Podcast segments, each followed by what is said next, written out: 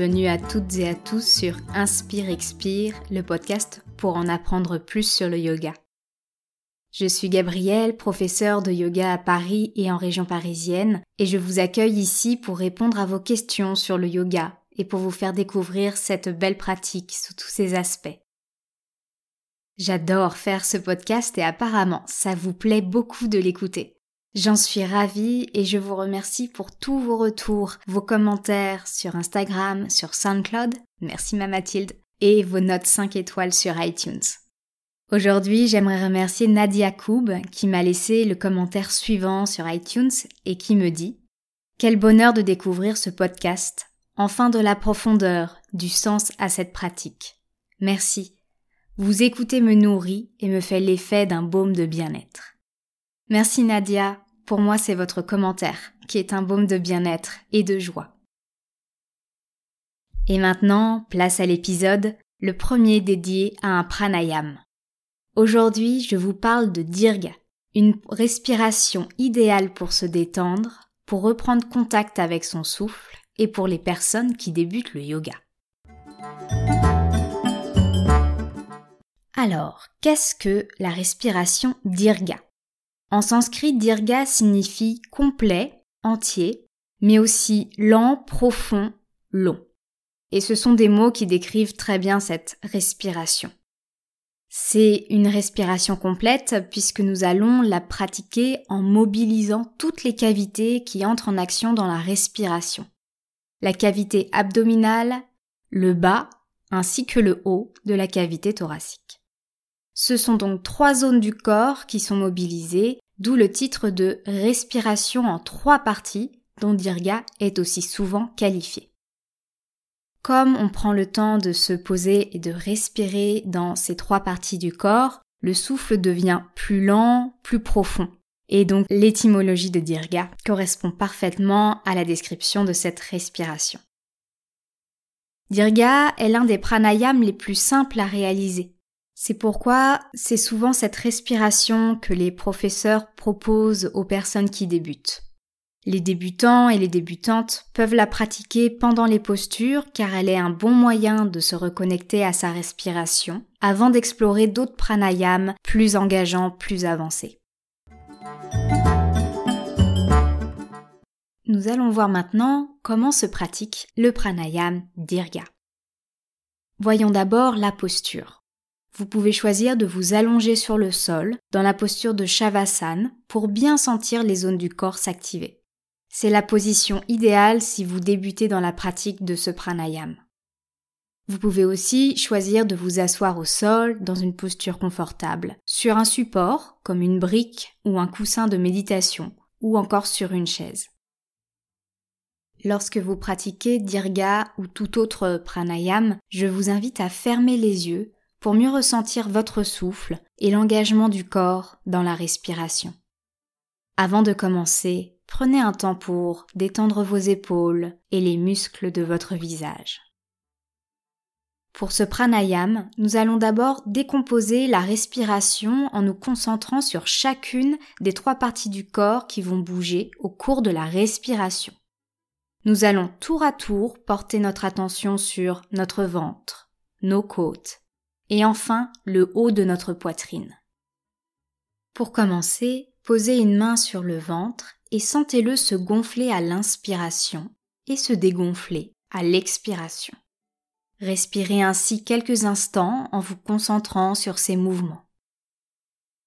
Ensuite, placez vos deux mains au niveau des côtes.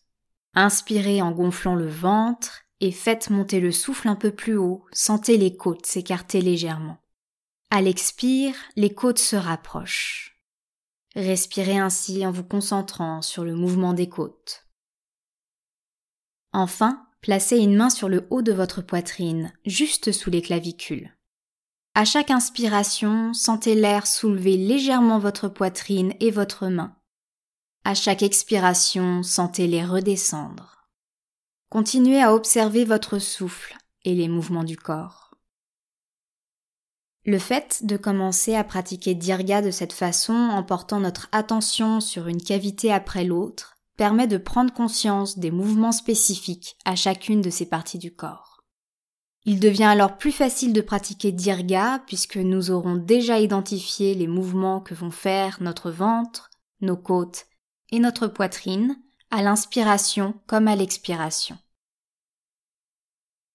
Pratiquer Dirga, c'est donc respirer en mobilisant dans un seul cycle respiratoire le ventre, les côtes et la poitrine. Pour cela, posez une main sur le ventre et l'autre sur le haut de la poitrine. À l'inspire, gonflez d'abord le ventre, puis faites monter l'air dans les côtes et jusqu'en haut de la poitrine. À l'expire, sentez les clavicules redescendre, les côtes se rapprocher et le ventre se dégonfler.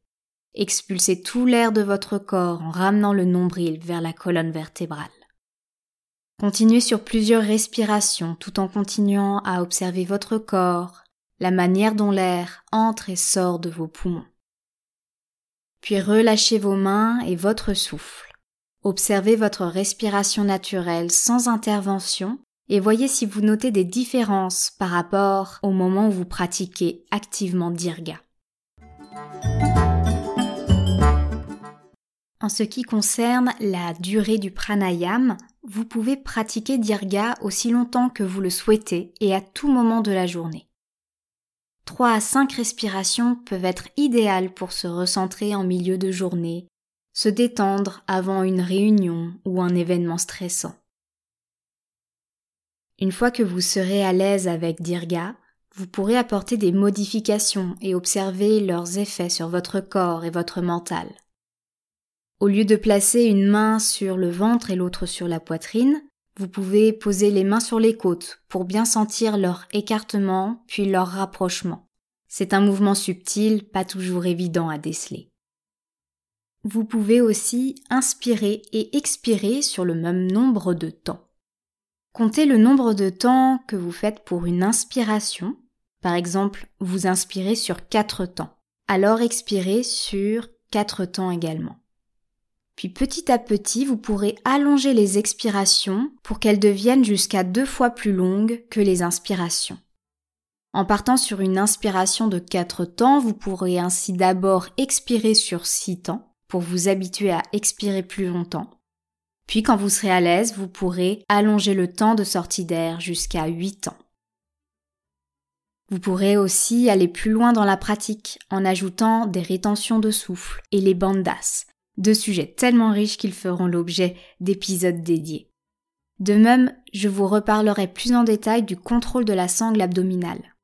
En effet, au début, on pratique Dirga en gonflant le ventre, c'est-à-dire en laissant les organes internes subir la pression du diaphragme qui descend et qui les pousse contre la paroi abdominale qui s'arrondit. Si pratiquer Dirga de cette façon est un bon moyen de reprendre conscience de notre respiration et de son fonctionnement, elle peut à la longue poser problème. Nous verrons donc prochainement ce qu'est le contrôle de la sangle abdominale et ce que cela nous apporte. Nous allons voir maintenant quelles sont les erreurs à éviter pendant la pratique de Dirga et s'il existe d'éventuelles contre-indications. Tout d'abord, si vous avez des conditions respiratoires particulières comme l'asthme, il peut être utile de faire appel à votre médecin et de vérifier que cette pratique, ainsi que celle des autres pranayams, vous convient. Pendant le pranayam, ne forcez pas sur les poumons au-delà de leur capacité. Respectez leurs limites actuelles. Restez à l'aise et confortable dans la pratique du pranayam. N'hésitez pas à faire vos premiers pas avec un enseignant ou une enseignante qui vous guidera pas à pas dans la réalisation du pranayam. Enfin, si vous ressentez des vertiges, un puissant sentiment d'anxiété, ou si vous vous sentez faible, arrêtez le pranayam et restez assise ou allongez-vous jusqu'à ce que vous vous sentiez mieux. Nous avons donc vu comment se déroule la pratique de Dirga et comment bien la réaliser. On va voir maintenant pourquoi il est intéressant de pratiquer cette respiration. Il y a d'abord des bienfaits physiques. En pratiquant Dirga et donc en mobilisant les trois parties de notre torse, nous pouvons respirer de manière complète. Nous respirons donc en mobilisant entièrement le système respiratoire et pas seulement le haut de la poitrine comme c'est souvent le cas dans notre quotidien. Cette respiration complète nous permet d'absorber plus d'oxygène et donc d'avoir des organes et des muscles en meilleure santé. La pratique régulière de Dirga augmente progressivement la capacité pulmonaire, nous permettant de faire des inspirations de plus en plus profondes et longues, et donc de capter de plus en plus d'air au fil des sessions. En se concentrant sur les mouvements du ventre, des côtes et du haut de la poitrine, nous prêtons plus facilement attention aux sensations physiques et donc aux zones de tension dans le corps et sur lesquelles nous pouvons peut-être agir. Une respiration longue va aussi activer le système parasympathique, responsable de la détente du corps, du recyclage et de la digestion. Il y a également des bienfaits psychologiques et émotionnels liés à Dirga. En ramenant notre attention sur les trois parties de notre torse, nous utilisons la respiration et les sensations physiques pour concentrer notre esprit. Notre mental se laisse alors moins éparpillé dans les pensées et se recentre, s'ancre dans le moment présent. Dirga nous permet aussi de nous apaiser, car ce pranayam ralentit et approfondit le souffle, ce qui nous aide à prendre du recul sur les événements ou les émotions que nous pouvons ressentir. On note aussi des bienfaits énergétiques. En allongeant notre souffle, en étendant et en détendant notre corps, Dirga permet une meilleure circulation de l'énergie dans notre corps. Après plusieurs cycles respiratoires, nous avons la sensation d'avoir plus d'espace dans le corps et dans l'esprit. Nous pouvons aussi avoir le sentiment d'être revigorés, sans être excités, mais vraiment centrés.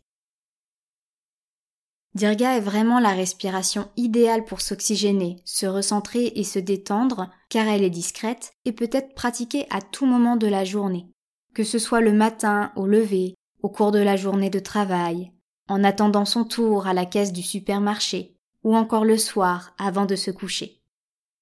Veillez simplement à éviter de la pratiquer juste après le repas. Attendez entre 2 et 4 heures en fonction de la richesse du repas et de votre vitesse de digestion avant de faire un pranayam. La pratique régulière de dirga permet de nous sentir de plus en plus à l'aise et de mieux contrôler notre respiration, que ce soit pendant une séance de yoga ou dans la vie quotidienne.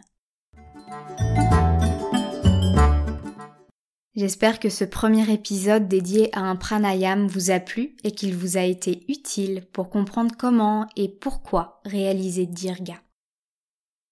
Si vous l'avez aimé, n'hésitez pas à le partager autour de vous. Vous pouvez aussi laisser un commentaire sous la photo correspondante sur le compte Instagram pincha.yoga. Pincha. Et vous pouvez aussi laisser un commentaire 5 étoiles sur iTunes ou sur votre plateforme d'écoute. Et n'hésitez pas à vous abonner au podcast pour ne rater aucune sortie.